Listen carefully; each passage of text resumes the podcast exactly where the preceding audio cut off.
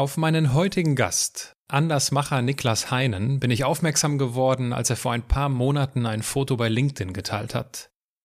Als ich das Foto sah, wusste ich, diesen Typen musst du kennenlernen.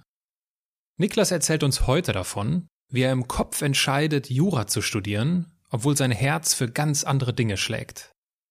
Er berichtet von einem Parallelleben im Studium. Auf der einen Seite die für ihn eher schwerfällige Juristerei und auf der anderen Seite leidenschaftliche Nebenjobs in der Gastronomie und Mode. Genau. Niklas und ich teilen nämlich den biografischen Baustein Model. Und ja, ich muss zugeben, dabei verquatschen wir uns ein bisschen. Diese Folge 148 ist der erste Teil unseres Gesprächs. Und was es mit dem Foto auf LinkedIn auf sich hat, das erzählt Niklas gleich selbst.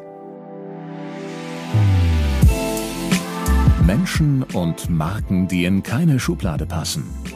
Inspiration für Leben und Karriere. Das ist der Andersmacher Podcast mit Wirtschaftswissenschaftler, Model und Berater Dr. Aaron Brückner.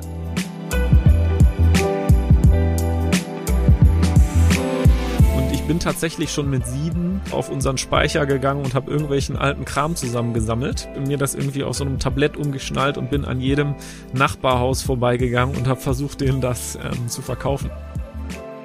Dann entstand in meinem Kopf nicht in meinem Herzen, aber in meinem Kopf das Bild eines ganz erfolgreichen und tollen Anwalts und habe somit dann mich dann entschieden, auch Jura zu studieren. Das heißt, du bist dann irgendwie im Zweifel 18, 19, 20, 21, wirst irgendwo in Paris rausgeworfen, du weißt nix, hast einen Stadtplan, einen Metroplan und einen Callsheet und musst gucken, wie du zwölf Termine an einem Tag absolvierst.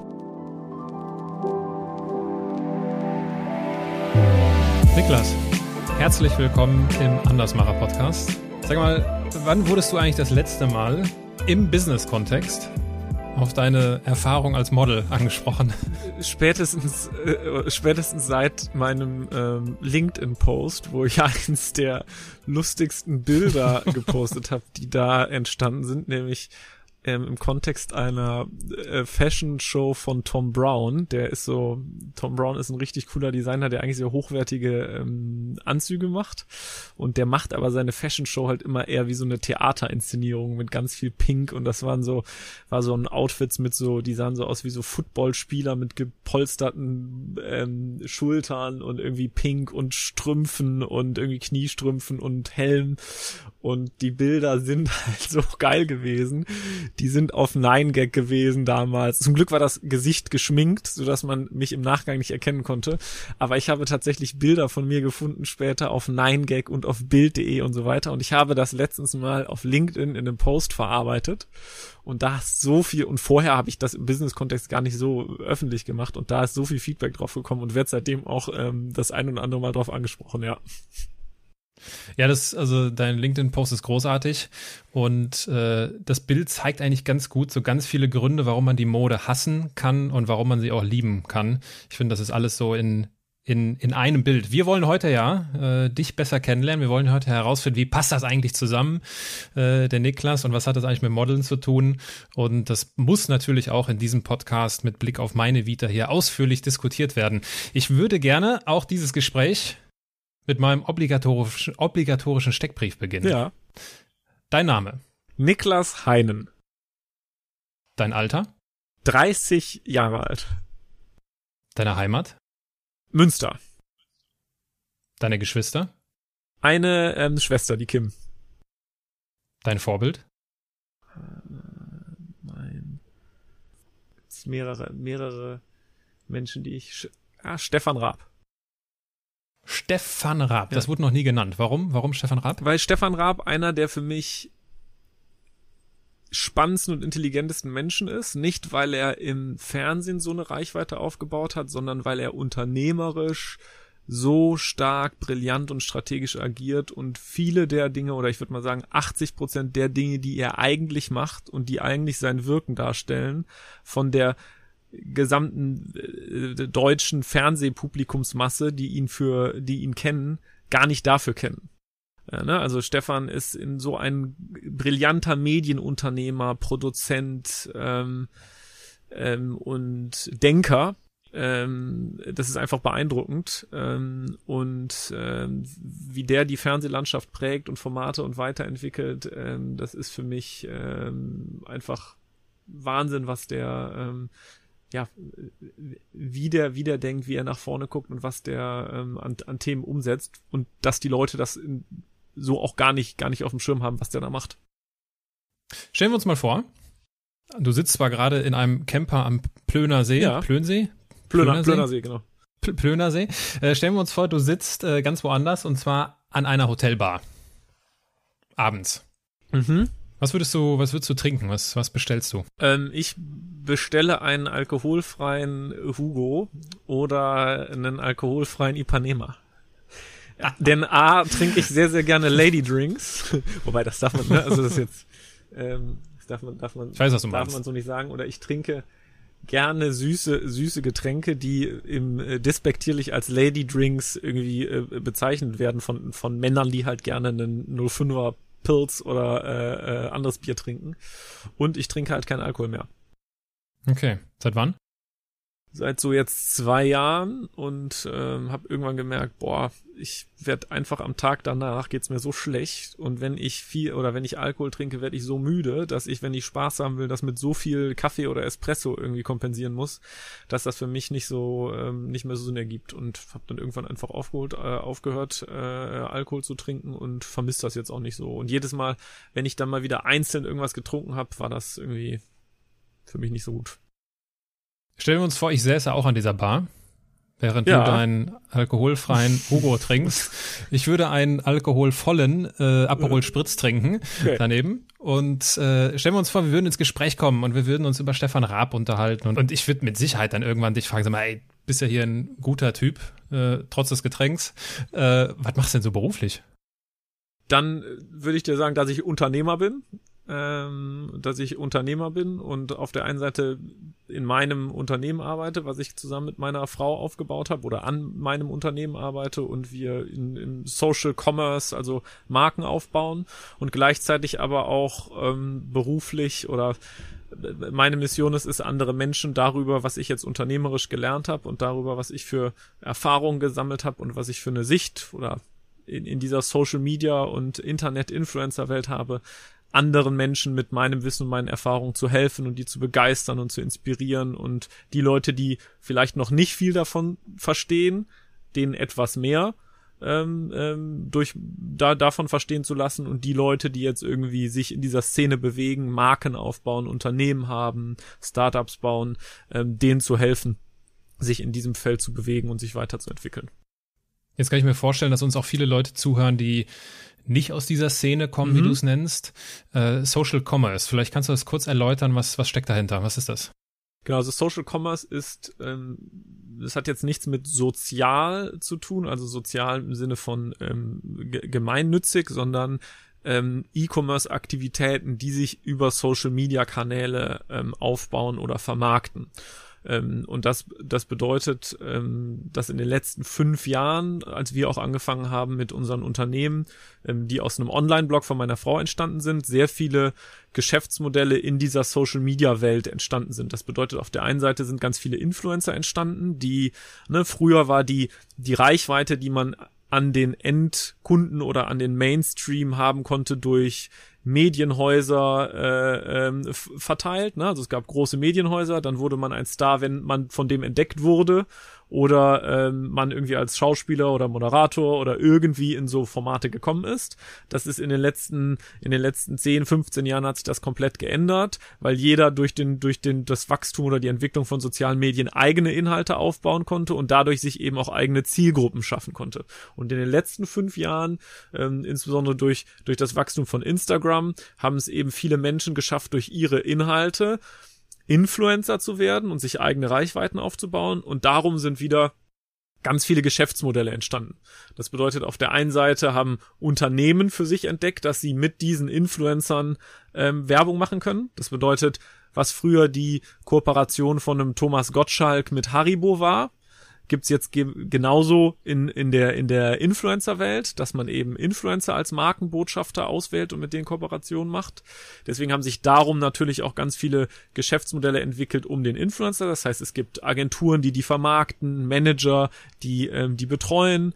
Ähm, und gleichzeitig haben aber ganz viele Unternehmen, also Startups, mit Influencern und in dieser, dieser Welt gearbeitet und dort ihre Reichweite aufgebaut. Ne? Also während vor zehn Jahren, dass ähm, der, äh, man guckt sich immer an, wie, wie, wie die Marketingmaßnahmen von Unternehmen aussehen. Und vor zehn Jahren war das ganz klassisch die Fernsehwerbung. Das heißt, Unternehmen haben bei Sendeanstalten, ne, also was macht ein Fernsehsender? Der hat äh, seine, seine Sendefrequenzen, der macht, hat Redaktion, der produziert Programme.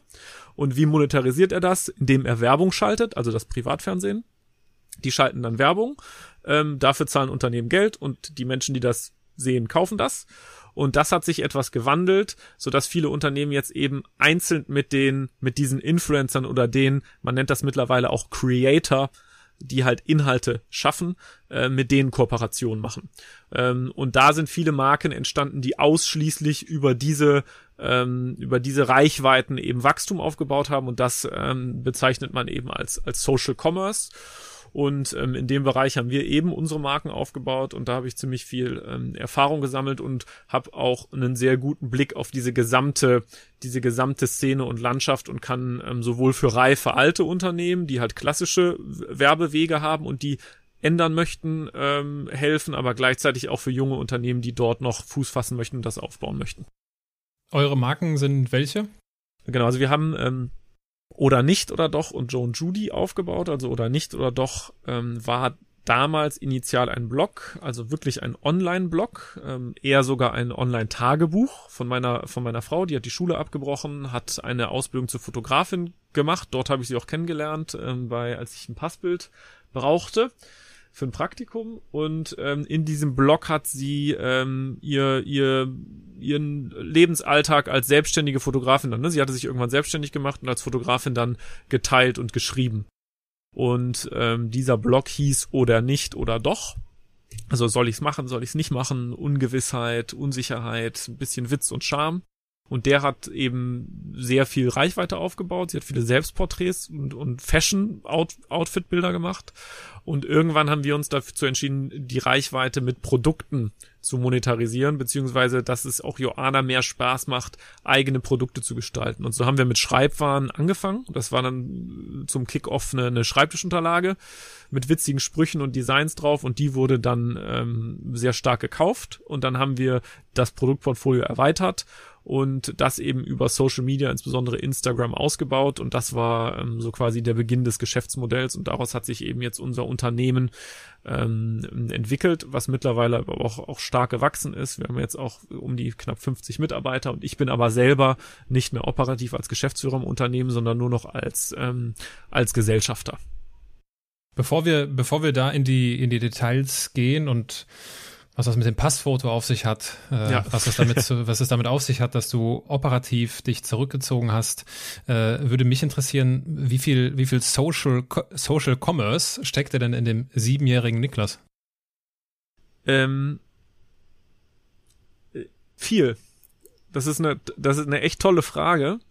Ähm, die habe ich mir auch schon öfter, ähm, oder die habe ich mir auch schon öfter im Zuge meiner Persönlichkeitsentwicklung gestellt, wie viel Commerce und wie viel Social in mir drin steckt. Und ich bin tatsächlich schon mit sieben in verschiedenster Art und Weise auf unseren Speicher gegangen und habe irgendwelchen alten Kram zusammengesammelt oder habe irgendwelche Blumen gepflückt und mir das irgendwie auf so einem Tablett umgeschnallt und bin an jedem Nachbarhaus vorbeigegangen und habe versucht, denen das ähm, zu verkaufen. Also Commerce auf jeden Fall und Social auch schon immer sehr viel. Also ähm, ich habe schon immer viel kommuniziert und auch schon immer viel ähm, Netzwerk betrieben ähm, und auch schon immer ähm, oder oder viel gesendet. Ähm, deswegen war Social für mich auch immer ähm, immer schon ein Thema. Es klingt so ein bisschen nach der, ist ja so der Klassiker, ne? Wenn der Unternehmer schon mit jungen Jahren irgendwelche Sachen vertickert.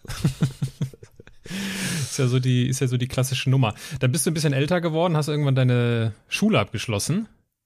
Und wenn ich jetzt deinen besten Schulfreund damals gefragt hätte, Mensch, hier, der Niklas, was wird aus dem mal werden? Was hätte Ja. der mir gesagt? Vielleicht sogar Unternehmer. Das kann gut sein. Den müssten wir mal fragen, den, äh, den Max. Oder, oder irgendwas Kreatives hätte der vielleicht auch gesagt. Denn der Max und ich, wir waren zusammen auch in unserer Band ähm, und haben Mhm. da fleißig, fleißig Musik gemacht. Ähm, oder vielleicht sogar Schauspieler. Eins von den, eins von den Dingen wahrscheinlich. Und wie kommt es dann, dass du Jura studierst? Ja, das ist eins der, eins der ganz großen, eins der ganz, gro eins der ganz großen äh, Themen. Also ich habe immer schon in meiner in meiner Schulzeit ganz viel. Äh, wir hatten noch eine ganz tolle Schule. Ich bin in Leverkusen zur Schule gegangen mit ähm, ganz viel Angebot, was Theater, Musical, kreative Sachen anbelangt. Also da konnte ich mich austoben und ausleben, wofür ich auch im Nachgang so unendlich dankbar bin und habe das schon immer viel gemacht, immer bei den ganzen Theater AGen und Schulensembles mitgemacht, dann parallel unsere Band gehabt, auf irgendwelchen Stadtfesten gespielt und auch wirklich Gigs gespielt vor mehreren äh, also mehreren hunderten Leuten ähm, und auch im Studio gewesen und Musik aufgenommen und produziert und zu Hause so mein Tonstudio aufgebaut. Ähm, und dann kam kamen wir in der in so dieser Abi-Phase, auch aber in die Phase, wo es halt dann L also Leistungskurse zu wählen gab und wir hatten damals die Möglichkeit Rechtskunde als Leistungskurs zu wählen. Und das habe ich auch gemacht und fand das zu dem Zeitpunkt sehr spannend, weil ein Persönlichkeitsteil von mir schon auch ähm, einen, ähm, so einen Wissensdrang oder eine, ne, also auch so ein paar strategische und äh, intellektuelle äh, Anforderungen oder Bedürfnisse hat. Und das konnte ich da ganz gut befriedigen. Und das hat mir zu dem Zeitpunkt dann das Gefühl vermittelt, okay, jetzt muss ich auch und äh, auch einem auch ein Bild entstehen lassen, was man damit werden mach oder machen könnte. Und ähm, dann entstand in meinem Kopf, nicht in meinem Herzen, aber in meinem Kopf, der äh, das das Bild eines ganz erfolgreichen und tollen Anwalts, der dann vielleicht auch in einem Unternehmen arbeitet, in einer ähm, Abt in einer Rechtsabteilung eines Unternehmens ähm, und habe somit dann mich dann entschieden, auch Jura zu studieren und musste dann aber im ersten Semester feststellen, ähm, dass das das wirkliche Jurastudium und die Leute, die das dann wirklich im Herzen auch spüren und wollen, ähm, nicht so drauf sind wie ich. Ähm, hat mir jetzt trotzdem nicht geschadet, aber ähm, deswegen im Herzen bin ich jetzt nicht der klassische, äh, der klassische Jurist. Das klingt für mich so ein bisschen danach, wenn du da so von dieser beruflichen Entscheidungsphase erzählst. Es klingt so ein bisschen so danach, ja, okay, das ist ja alles nett, hier Theater, toll, aber jetzt, was kann ich denn jetzt mal Richtiges machen? Genau. Ja, das war auch mein, ähm, das war auch das, was da passiert ist. Jetzt war ich zu dem Zeitpunkt irgendwie mit 17, 18, 19, glaube ich, nicht stark genug auf meine Intuition dann zu hören.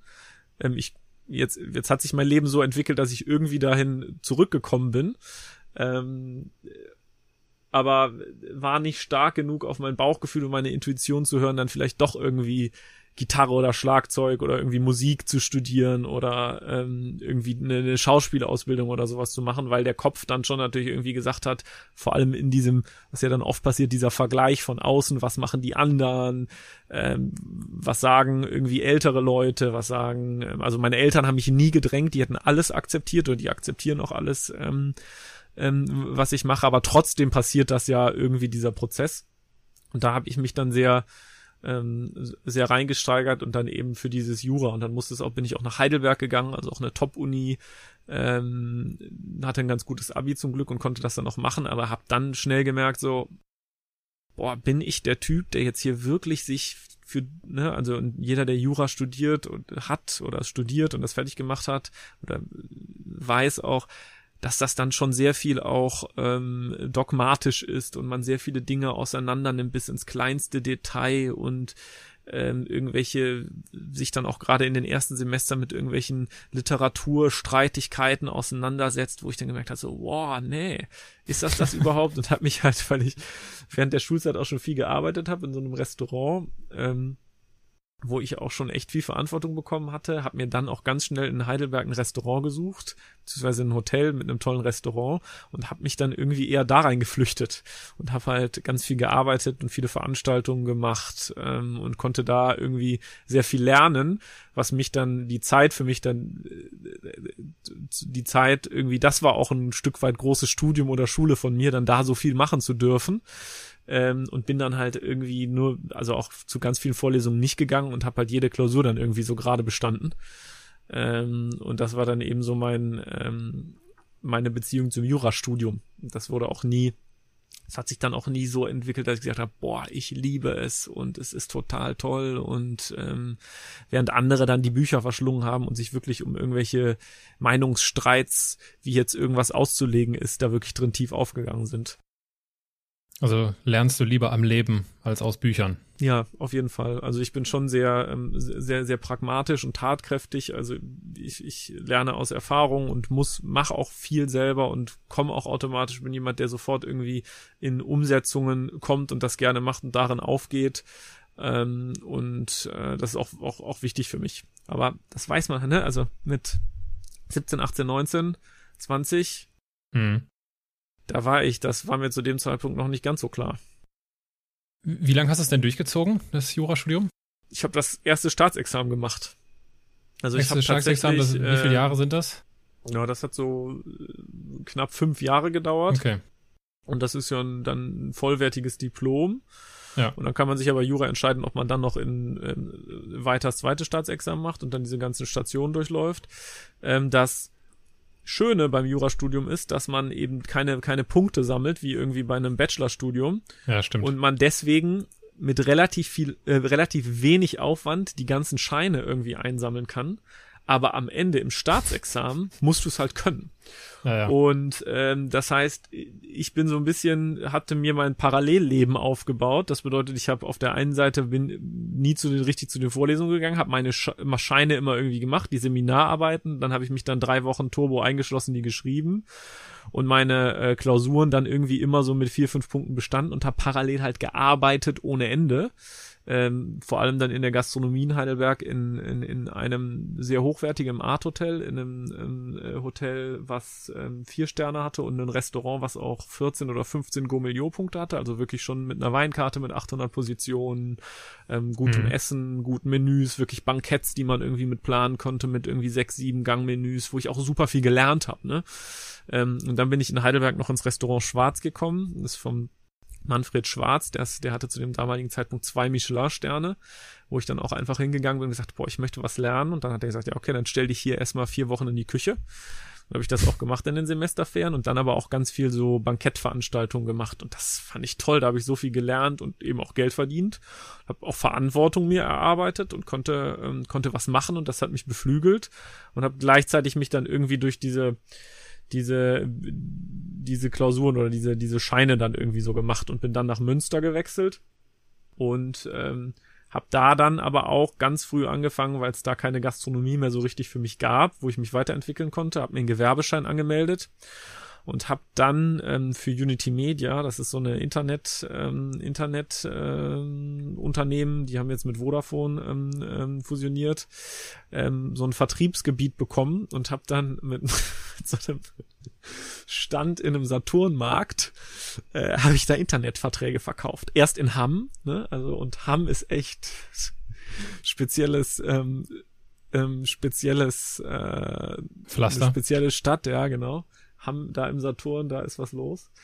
Äh, und habe dann ähm, Internetverträge verkauft und hatte dann in Münster zwei Point of Sales eben, es gibt zwei in Münster zwei Saturn ähm, äh, und hatte die beiden dann so. Und habe dann aber auch relativ schnell mir überlegt, okay, wie kann man denn jetzt, es gibt ein Semester in Münster, Semesterbeginn, dann kommen immer neue Leute in die, in die Stadt, das heißt, die brauchen alle Internetverträge, dann habe ich überlegt, wie kann man an die rankommen, habe mir so irgendwie ähm, die ganzen die ganzen Internetanbieter provisionieren ja die Verträge in den die in den Märkten abgeschlossen haben. Das heißt, der Markt kriegt dann einen Kickback. Und dann habe ich mit dem Markt äh, mit dem Geschäftsführer von dem Saturn Markt abgesprochen, dass ich die Hälfte davon bekomme, um da Warengutscheine draus machen zu können. Und dann habe ich so für diese erst die Tüten so Flyer gedruckt, dass die ganzen Studenten dann eben ähm, äh, Gutscheine bekommen haben äh, für den Saturn beim Abschluss eines Unity Media Vertrages. Und dann hatte ich eben am Semesterbeginn halt immer ordentlich äh, äh, ordentlich Traffic da ne? Und ähm, hab dann halt diese Sachen gemacht während gleichzeitig irgendwie man dann irgendwie so andere Leute in den Vorlesungen saßen. Und das ist mir dann dann schwerer und schwerer gefallen und bin dann ja eben äh, wo ja auch unsere G Gemeinsamkeit besteht ähm, habe dann noch dieses Modejahr eingeschoben, wo ich die Möglichkeit hatte, ähm, ich hatte eine, eine Blinddarmentzündung und habe ganz viel Gewicht verloren und ähm, wog irgendwie so 69, 70 Kilo, ne? Und ich bin irgendwie 1, ähm, 1,88 groß. Das heißt, es ist schon echt, äh, echt mager. Ja.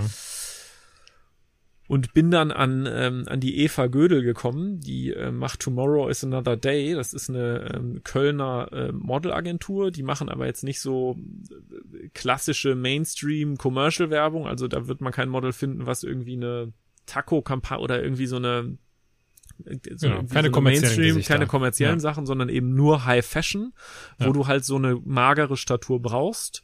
Und dann hat die gesagt, ja, Niklas, ähm, komm doch nächste Woche mal mit. Äh, wir fahren zu den Precastings ähm, auf die Fashion Week nach Paris. Und ich so, Hä? und das war der, das war der Zeitpunkt, wo auch das Repetitorium fürs Jurastudium ähm, begonnen hatte. Denn beim Jurastudium macht man, ist es ja so, dass du nicht, wie ich gesagt hatte, über Scheine deine Noten sammelst, sondern am Ende beim Start, also bei einem, bei einem Gericht dann irgendwie staatlich die Prüfung ablegst. Und du kannst dich entweder bei der Uni in einem Repetitorium darauf vorbereiten oder eben in einem sogenannten privaten Repetitorium. Und das ist dann nochmal so eine kleine Gruppe, ein kleiner Kurs. Da zahlst du dann auch, ich weiß nicht, echt ein paar hundert Euro im Monat, wo du in so einer kleinen Lerngruppe sitzt und die dich wirklich nochmal ein Jahr lang auf dieses Staatsexamen vorbereiten mit, das muss man mal vorstellen, zwei Probeklausuren pro Woche, a sechs Stunden. Das heißt, Boah. wenn man richtig Jurastudium macht und dann auch richtig Staatsexamen schreiben möchte, musst du, also musst du diese Gutachten schreiben und dann sitzt du da immer mittwochs von neun bis 13 Uhr und samstags auch von neun bis 13 Uhr, gehst in irgendeinen Hörsaal und schreibst diese Probeklausuren. Das habe ich halt nie gemacht. Und dann fing auch noch dieses, dieses Repetitorium an, dann diese, diese Model-Chance. Und dann habe ich, als ich das auch ergeben hatte, habe ich auch gesagt, ne, dann mache ich jetzt hier Pause und gehe aus diesem Rap-Kurs raus und guck mal, was mich da erwartet und bin dann eben, äh, bin dann eben in diese Modewelt auch reingesogen worden. Äh, was eine wahnsinnig spannende Erfahrung für mich und mein Leben und auch meine Persönlichkeitsentwicklung war. Jetzt ist es ja so, dass äh, also ich bin ja ein großer Verfechter davon, dass ich immer behaupte, ich habe in meinen 14 Jahren Mode sehr viel fürs Leben gelernt, was im Curriculum meiner Alma Mater bis heute fehlt. Das ist so mein, das ist so mein Guter Spruch. Das, das ist so mein Spruch, ne? Ja, ist Und. Äh, ich bin tatsächlich von, von Herzen davon überzeugt, weil ich habe halt so viel Schönes und so viel Scheiß in dieser Zeit erlebt und das auch schon mit so Ende Teenagerzeit, ja. was ja einen unheimlich prägt. Gibt es denn etwas, äh, jetzt hast du, glaube ich, eineinhalb Jahre warst du aktiv ja. in der Branche, äh, gibt es denn etwas, was, wo du sagst, das habe ich explizit in dieser Zeit, in dieser Branche für mich mitgenommen oder gelernt? Auf jeden Fall. Ähm, ich, ich sehe das ähnlich wie du. Ich hatte ähm, da ähm, wirklich eine anderthalb intensive Jahre, insbesondere so die ersten zehn Monate. Zwei ganz grundlegende Dinge, die ich, ähm, die ich da mitgenommen habe. Das war es ist einmal ein menschliches Thema und meine Haltung und Sichtweise auf bestimmte Dinge gewesen und das andere war wirklich ähm, das Erlernen von bestimmten, äh, also Eigenständigkeit und einer bestimmten Art und Weise zu arbeiten und zu denken. So das erste, dieses Eigenständigkeit, Arbeiten und Denken, ähm, wenn man da muss man vielleicht einmal den Kontext nochmal erklären, wie funktioniert gerade in diesem High-Fashion-Bereich so eine Fashion Week. Das hört sich immer so glamourös an, ist es aber nicht.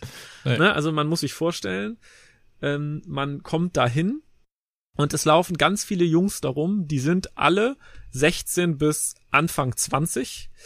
Ähm, warum ist das so? Das, also die, die Moden schauen, dienen für die, sind für die Designer dazu da, einmal oder zweimal im Jahr zu den Release-Zyklen Herbst, Winter und Frühling, Sommer die neuen Kollektionen zu inszenieren. Und das ist auch ganz wichtig, das ist eine Inszenierung. Das bedeutet, da, da sitzen dann Blogger, Influencer, Redakteure von hochwertigen Modemagazinen und auf der anderen Seite natürlich die Einkäufer von großen, ähm, großen Vertriebswegen, ähm, die für die Modehändler relevant sind. Und diese Inszenierung ist halt, was kann man sich auch so ein bisschen vorstellen, das ist einfach wirklich eine riesige Show, also es ist einfach eine Show. Und die Schna also gerade in Paris und Mailand wird die Mode, die für diese Inszenierung relevant ist, sehr eng geschnitten. Das bedeutet, die Jungs, die diese Mode, denen diese Mode automatisch gut passt, sind halt sehr jung meistens, weil die einfach eine sehr jugendliche Statue haben und auch im Stoffwechsel meistens so sind, dass halt irgendwie ein 16, 17, 18-Jähriger, äh, die Jungs fressen da alle wie Scheunendrescher, sind halt aber trotzdem alle, ähm, alle super dünn. Und an denen fällt eben so eine Klamotte sehr gut, so dass es eben auf dem Laufsteg eine ästhetische Wirkung entfaltet. Die Klamotten in, in dem Schnitt, wie sie dort getragen werden, werden dann am Ende nicht verkauft. Verkauft werden dann natürlich die Standardgrößen oder bestimmte Größen im, im, im, im Laden ne? oder in dem jeweiligen Vertriebsweg der ähm, Modefirma. So. Und wenn man sich jetzt dann muss man sich vorstellen, das ist so ein bisschen Klassenfahrtsfeeling. Dafür sind ganz viele Jungs gerade unterwegs. Man kann das auch immer sofort sehen, wenn man dann irgendwelche Pulks sieht. Und diese Fashion Week sind halt sehr gedrungen vom, vom Timing. Das bedeutet, man wird zu Castings eingeladen, wird da ganz kurz reingeschickt, wird angeguckt und wenn der Designer und der Casting Director eben, die haben ein konkretes Bild von sich, eine Vorstellung, wie das aussehen soll, sagen, ja, das ist gut, du passt, dann wird man wieder eingeladen. Und das passiert in, ein, äh, in wenigen Tagen. Das bedeutet, in wenigen Tagen hat man ganz, ganz viele ähm, viele äh, Termine zu absolvieren, also ganz viele Castings, zu denen man muss und gegebenenfalls dann noch proben und dann zu einem späteren Zeitpunkt auch gegebenenfalls schauen und also die schauen, wo man dann für gebucht wird. Und um das zu bewerkstelligen, also es ist ein bisschen wie so wie so ein, man wird ähm, und und das man wird auch nicht begleitet, ne? Also du musst dann eigenständig das machen. Das heißt, du bekommst einen Stadtplan, bekommst ein sogenanntes Callsheet von der Agentur, wo deine Termine drauf sind und dann ab dafür. Das heißt, du bist dann irgendwie im Zweifel äh, äh, 18, 19, 20, 21, wirst irgendwo in Paris rausgeworfen, du weißt nix, hast einen Stadtplan, einen Metroplan und einen Callsheet und musst gucken, wie du zwölf Termine an einem Tag absolvierst. Ne? Und das war für mich schon echt echt gutes, gut, eine gute Schule, weil ich das Glück hatte, dann eben auch viele Schauen machen zu dürfen und viele Termine zu haben. Und das war schon vom Z Zeitmanagement, ähm, ähm, von, von der Strukturierung musste man sehr schnell gucken, wo kommt man wie schnell hin, ähm, äh, auch mit einem hohen Druck und auch mit einem gewissen Stresslevel verbunden. Ähm, Punkt eins und Punkt zwei, da ich einer der Älteren in der Agentur war, die auch irgendwie ein bisschen mehr, in Anführungszeichen, mehr Lebenserfahrung hatten als die anderen, die vielleicht 17, 18 waren, ähm, habe ich natürlich dann auch so ein bisschen für ein paar andere die Führung mit übernommen und die dann mitgenommen, ne?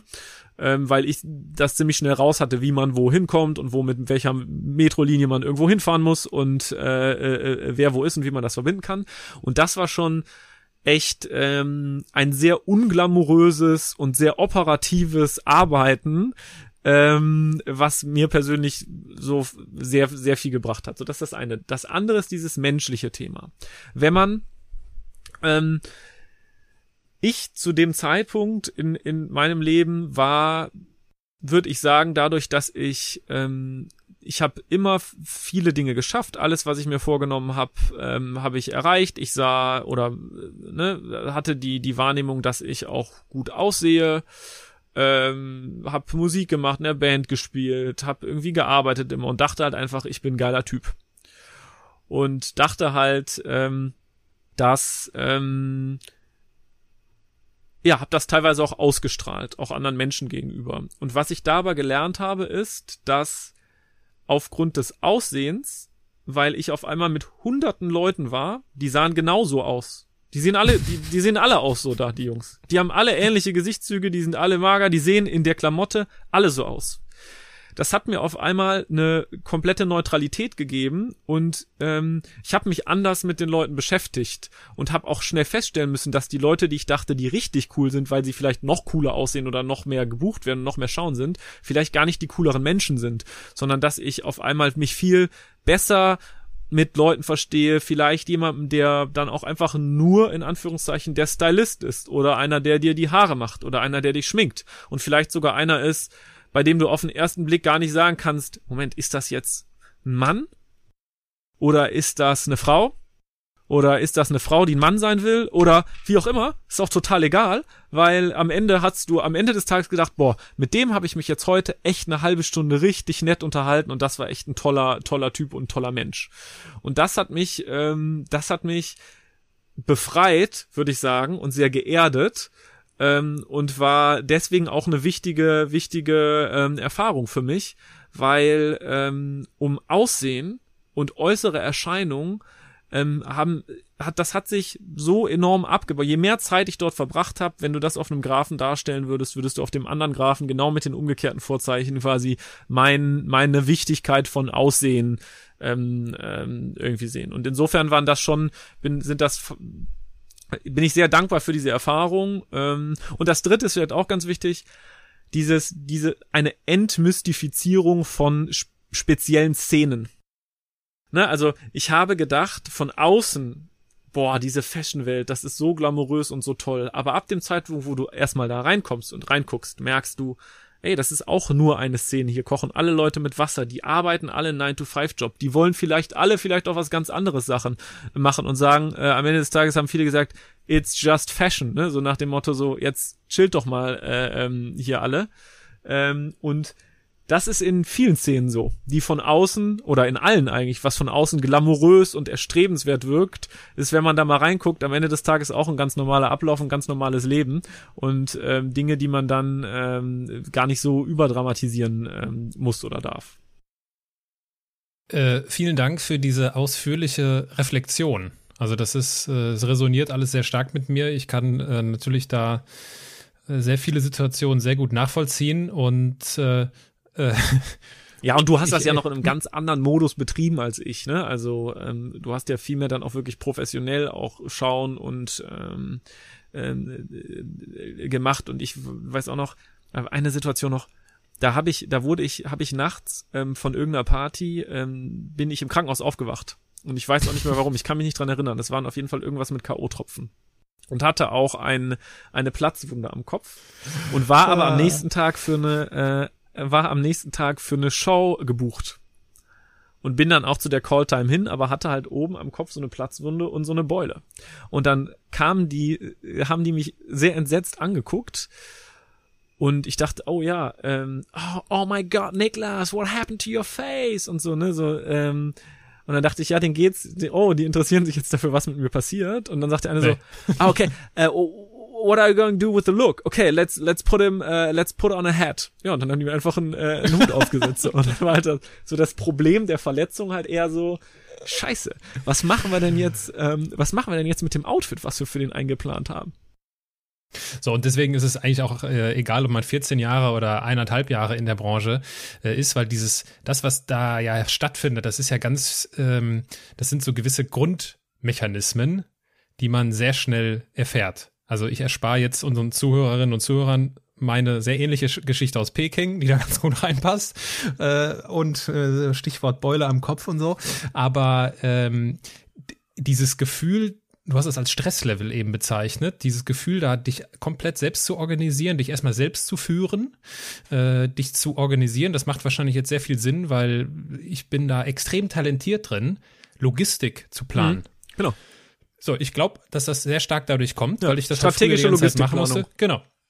Das, mir, macht, mir macht das sogar Spaß. Und gleichzeitig mit so emotionalen Herausforderungen umzugehen, wie ich erinnere mich noch genau, wie äh, mein Prada-Casting in Mailand verlief.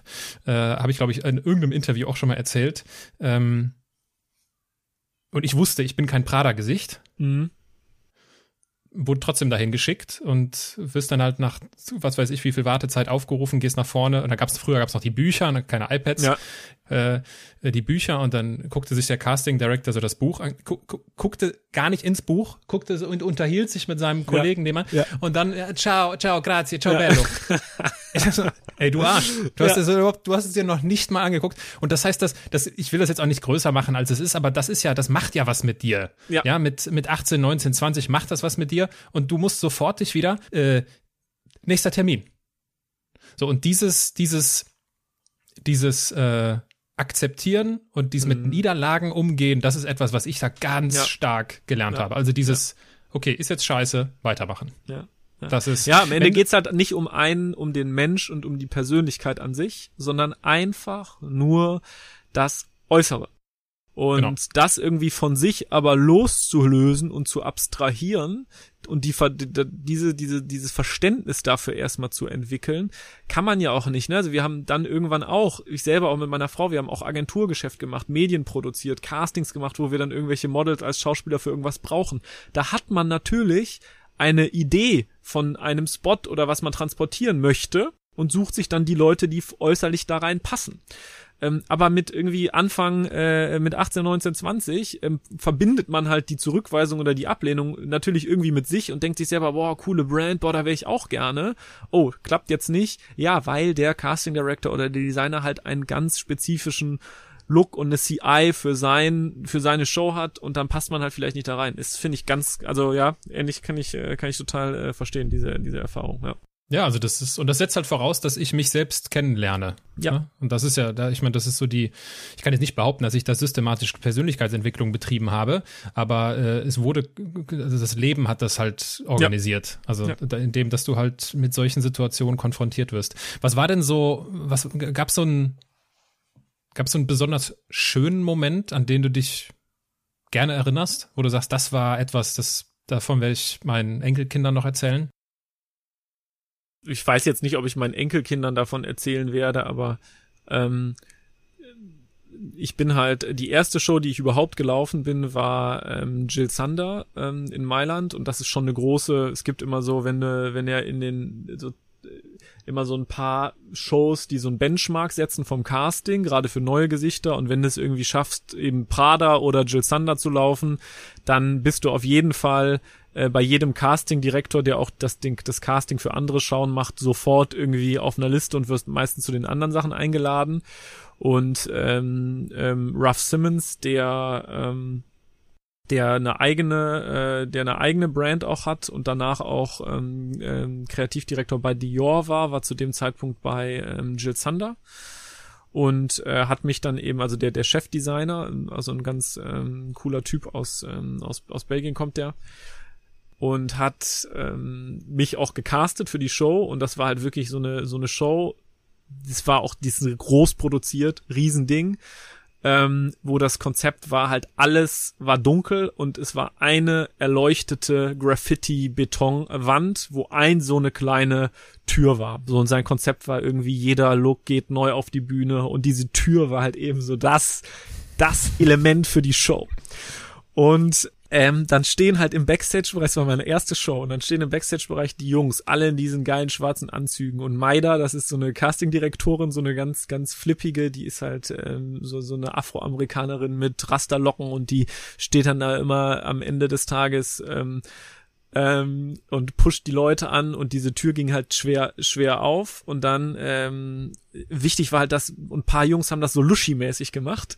Und dann ging diese Tür so ein bisschen auf und die ging nicht richtig zu so. Und aber Ruff wollte halt, dass die Tür energisch aufgeht so. Und ich erste Show überhaupt. So krasse Musik ne? Ihr müsst euch das vorstellen so die Musik pumpt dann da und da draußen sitzen weiß ich nicht paar hundert Leute Scheinwerfer dann auf dich Fotografen ohne Ende. Und dann Maida in äh, hatte ich in den Ohren so open the door oder push the door. Und dann hab ich diese Tür aufgemacht mit einer Kraft dass die halt aus den Angeln flog und dann auch nicht mehr wieder zuging.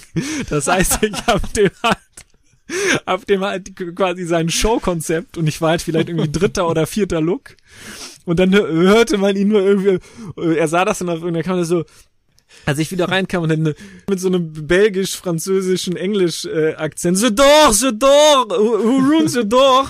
Und dann war ich irgendwann wieder bei ihm auf einem Casting irgendwie danach in der Saison und dann sagt er, ah, Niklas, the one who ruins the door.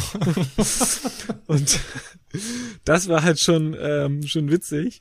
Oder auch eine lustige Story, als ich in, in New York bin ich auch eine Riesenshow ähm, Tommy Hilfiger gelaufen es ist auch ein monströses Ding, ne? Also da, da gehen Millionen rein, ne? Also das ist ähm, Wahnsinn. Und Karl Templer heißt er, das ist auch so ein ganz bekannter, bekannter Stylist, der halt so für ganz viele ähm, ähm, ähm, schauen dann ähm, so sein quasi die Look stylt und so und der steht dann da auch vor und dann hatten wir den Probelauf und das hat ihm halt nicht gefallen, wie ich gelaufen bin, so weil das irgendwie nicht dynamisch genug war, ne? Und dann ähm, dann, ähm, dann hat er, hat er auch schon gesagt, boah, ja, vielleicht müssen wir den rausnehmen oder so für den richtigen Walk, ne? Und ich schon so, scheiße, hab mir total in die Hose geschissen und dann ging's aber dann zur Show und dann guckt er mich nur, bevor ich dran war und dann guckt er mich so an, sagt so, you better walk good for me. und dann, bevor ich raus musste. So, und das war halt so richtig klischee-mäßig und dann bin ich halt da rausgegangen. Na, das waren schon zwei lustige Stories, ja. ah, ey, also ich, also für alle, die uns zuhören und sich denken, was ist das eigentlich, was sind das für komische Geschichten? Das ist halt, ja, das ist halt unsere Gemeinsamkeit. Ich finde das großartig. Also das ist so, ich denke da ehrlich gesagt gerne zurück. Also an diese Stories, das, was für dich Jill Sander war, war für mich Deutsch und Gabbana in Mailand. Äh, deswegen, Jill Sander, das war bei mir so wie Prada, da musste ich eigentlich gar nicht hingehen. wo ich direkt wieder gebeten, das Casting ja, ja. zu verlassen. Ähm, Ah, herrlich, herrlich. Also was da alles, was da alles passiert ist, das ist, äh, das ist wunderbar. Inwiefern hast du, das ist ja häufig auch ein Thema, was mich sehr viele Jahre und bis heute beschäftigt, dieses Thema Vorurteile. Mhm. Jetzt weiß ich nicht, inwiefern das dann bei dir eine Fußspur hinterlassen hat in deiner Biografie. Bei mir war es so, dass ich ja durch die Zeit, die ich das gemacht habe, in Bewerbungsgesprächen, in meinen ersten Praktika damit direkt konfrontiert wurde mit meiner nebenberuflichen Tätigkeit in der Modebranche und äh, ich halt häufig auch erlebt habe, dass du sehr schnell in eine sehr tiefe Schublade gesteckt wirst, die nicht nur tief ist, sondern auch sehr dunkel, aus der man so schnell auch nicht wieder rauskommt, so nach dem Motto, ja, Models, äh, Models mhm. sind dumm. Ja. Bist du, hast du, bist du damit in Berührung gekommen? Wie ist da deine Erfahrung? Nicht so sehr. Im Studium dann natürlich, als ich dann zurückkam und dann wieder irgendwie dann, dann musst du dir vorstellen, ich kam dann zurück aus, aus dieser Welt und musste dann nochmal quasi zweites Mal Repetitorium wieder anfangen. Boah, ja. das war schon, ähm, war schon intensive Phase. Und aus dem Studium, im Studiumumfeld natürlich dann, ja, der Niklas das Model, so hahaha, ne, weil man dann eben auch diese Vorurteile oder Assoziationen hat, die vielleicht auch äh, gar nicht stimmen, weil viele Leute nicht wissen, was da genau passiert. Im beruflichen Kontext nicht, weil ähm, ich da ja sehr schnell dann mit meiner Frau Joanna gemeinsam selbstständig Dinge gemacht habe und ich eher sehr viel von dem, was ich gelernt hatte, anwenden konnte. Ne, das bedeutet, ich habe auf Shootings gelernt, wie funktioniert eine Medienproduktion. Ich habe über Eva, die auch viel äh, ähm, dann auch als ähm, Produktionsfirma neben nebenbei, also die hat auch noch eine Produktionsfirma, wo die auch Shootings mitgemacht haben. Beispielsweise bei Steffen Schraut ist ein deutscher Designer als Produktionsassistent arbeiten durfte. Ich habe halt mitbekommen, wie funktionieren die Abläufe, wie plant man sowas, wer ist am Set, was ist, ne, wie funktioniert das äh, oder auch Bewegtbildproduktion, weil ich das auch äh, mehrfach machen durfte. Das konnte ich dann eher ähm, total nutzen beim ähm, mhm. beim ähm, selbstständigen Arbeiten und das hat mir dann ähm, sehr geholfen und war dann auch eher im selbstständigen Arbeiten, wenn habe ich das dann auch oft dann nicht mehr erzählt und wenn es irgendwie dahin gekommen ist, war das dann eher eine ähm, eine, ähm, eine, eine spannende Geschichte. Ähm, aber es war dann eben zum Glück nicht so, dass ich ähm, dieses Vorurteil irgendwie gespürt habe, aber mir, war total klar, dass wenn, dass es diese Situation hätte geben können, wenn ich mich in einen anderen Berufsweg oder sowas ähm, begeben hätte. Auf jeden Fall. Hm. Ja, also ich könnte mich stundenlang mit dir über die Erfahrungen aus der, der Mode unterhalten. Ja. Und äh, das ist jetzt definitiv auch schon länger geworden als gedacht, ja. dieser Part. Gegebenenfalls, gegebenenfalls mache ich aus unserem Gespräch einfach zwei Teile. Ähm, jetzt, äh, äh, jetzt stellen wir ja fest, okay, Mode und Fotos im weitesten Sinne spielen ja äh, oder haben eine sehr prägende Rolle in deinem ja. Leben gespielt. Und du hast ja es eben auch schon erwähnt, Fotos in einem anderen Sinne haben ja auch eine sehr tiefe Fußspur mhm. hinterlassen in deiner Biografie. Was hat es denn mit diesem Passfoto auf sich?